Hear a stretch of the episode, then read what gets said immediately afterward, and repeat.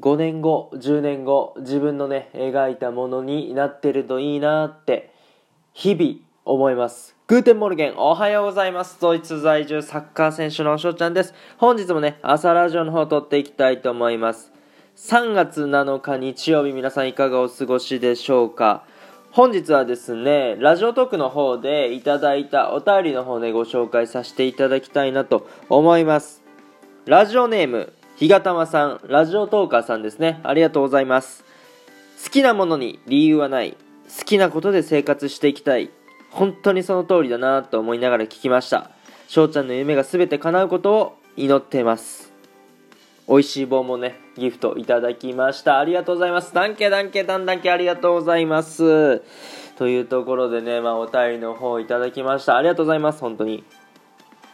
そうこれはですね僕の収録186番「夢」っていうね、えー題名でやらせてもらったものなんですけどもまあラジオトーカーのねつなぐさんっていう方の企画でつなぐバトンでね、まあ、夢を語るっていうものに参加させていただいて、まあ、僕自身のね、え今思ってること要はあやりたいことも夢として、まあ、これは実現させたいなっていうところを語らせてもらいました、まあ、その中にね、えー要は好きなことで生活していきたいっていうことをまあ述べたわけですよ。そう。でまあ僕はサッカー選手ですしやっぱりサッカーしながらとかあと他の部分で、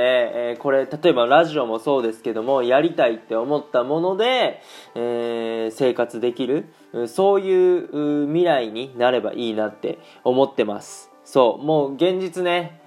甘くはないですよ。もちろん、まあ、サッカーもそうだしそれ以外の部分でも甘くはないんですけどもおまあ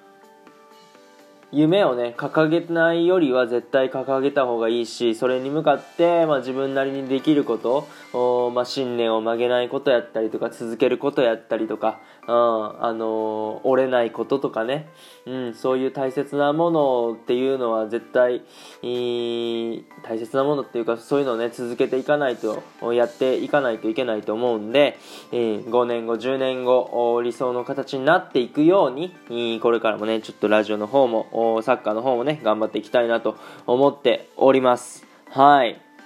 いやーお便りね本当にありがとうございます。まあ僕そうですね。もう本当にいろんな方からあーお便りねいただければいいなと思いながらあ日々ね収録の方を撮っておりますので皆さんねお気軽にお送りしていただけたらなと思います。というところでね3分の方が近づいてまいりましたので今日はこの辺で終了させていただきたいなと思います。いいなと思ったらフォローリアクションギフトの方よろしくお願いします。お便りの方ねご質問ご感想とお待ちしておりますのでどしどしご応募ください。今日という日がね良き一日になりますように。愛年シェネタクのビスダンチュース。